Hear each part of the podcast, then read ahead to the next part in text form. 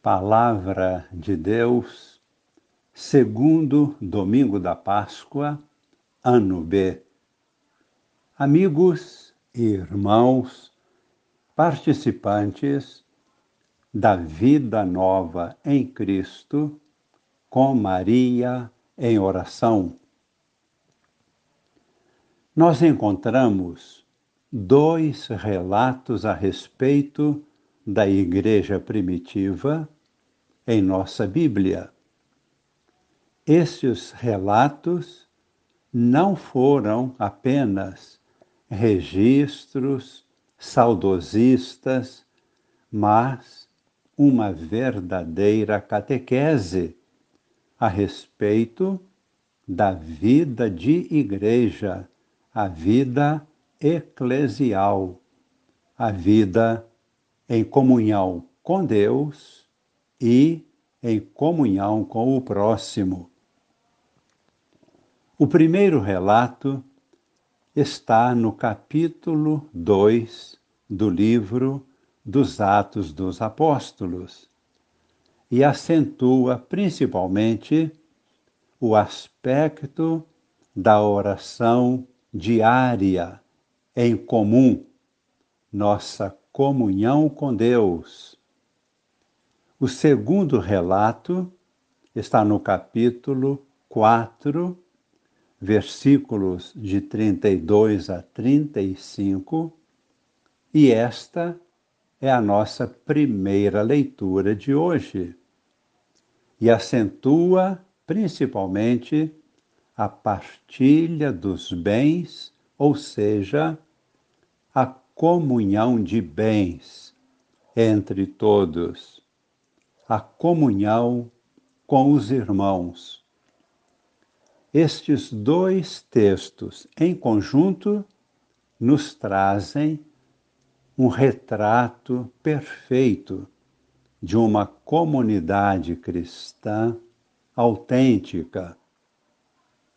Vejamos agora a primeira leitura da missa de hoje, que é do capítulo 4, versículos de 32 a 35. A multidão dos fiéis era um só coração e uma só alma. Ninguém considerava como próprias as coisas que possuía, mas tudo entre eles era posto em comum. Com grandes sinais de poder, os apóstolos davam testemunho da ressurreição do Senhor Jesus. E os fiéis eram estimados por todos.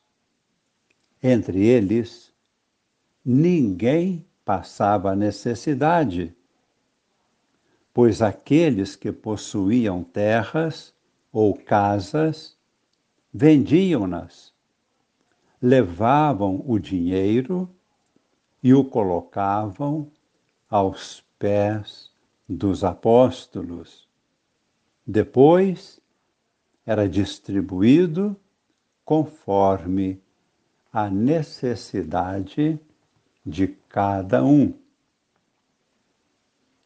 Vejamos agora a segunda leitura, que é da primeira carta do apóstolo São João, capítulo 5, versículos de 1 até 6.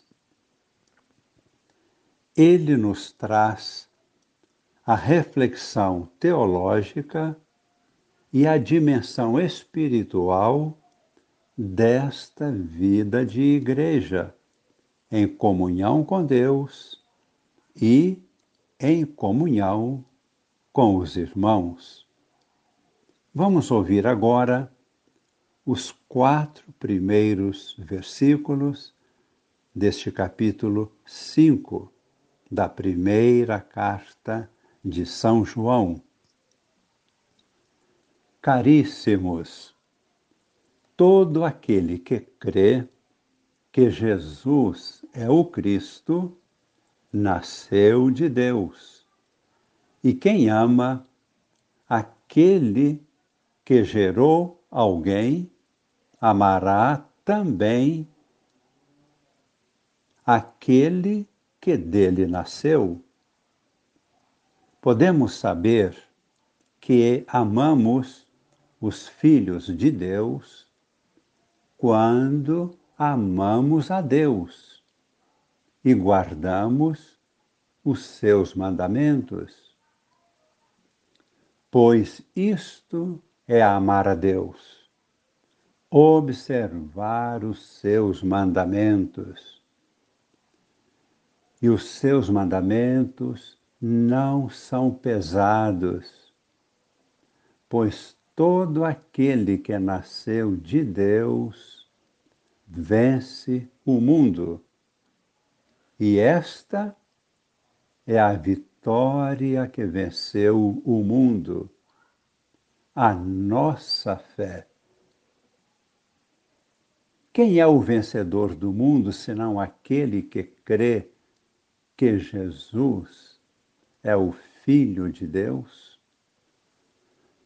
No Evangelho, que é também de São João, no capítulo 20, versículos de 19 a 31, encontramos o final de seu evangelho, a emocionante cena do incrédulo São Tomé, que relutava em acreditar no testemunho dos outros discípulos que tinham visto Jesus ressuscitado.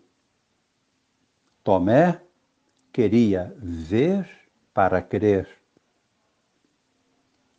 É importante observar como a descrição do evangelista São João não acentua tanto a incredulidade de Tomé, mas acentua a misericórdia de Jesus, que atende à busca racional de Tomé. Jesus vem para trazer-lhe uma resposta. Este relato deixa evidentes para nós três pontos fundamentais. Primeiro ponto, importantíssimo.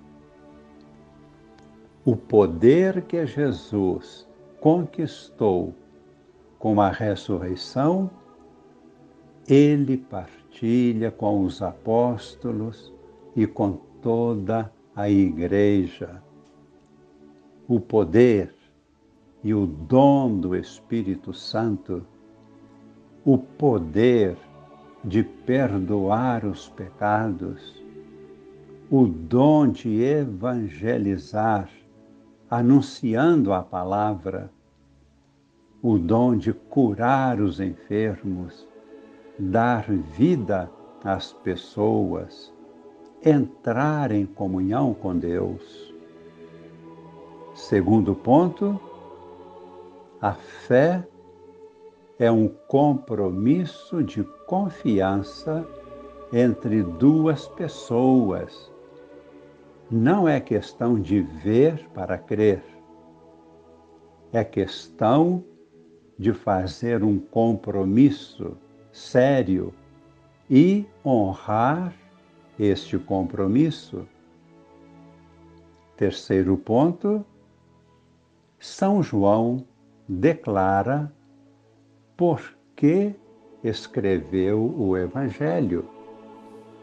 É para que nós possamos conhecer quem é Jesus e firmarmos um compromisso de vida, de amor e de fidelidade a Ele para sempre.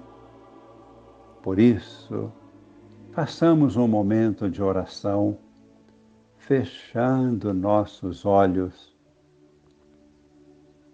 agradecendo a Jesus pelo dom da vida, da Sua ressurreição, o dom da nossa libertação, a vida nova que dele recebemos e pedimos que ele renove nossa fé.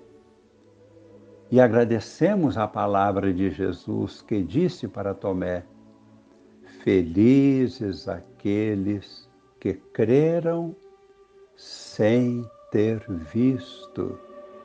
Somos nós. Esta frase que Jesus falou está no Evangelho é para nós.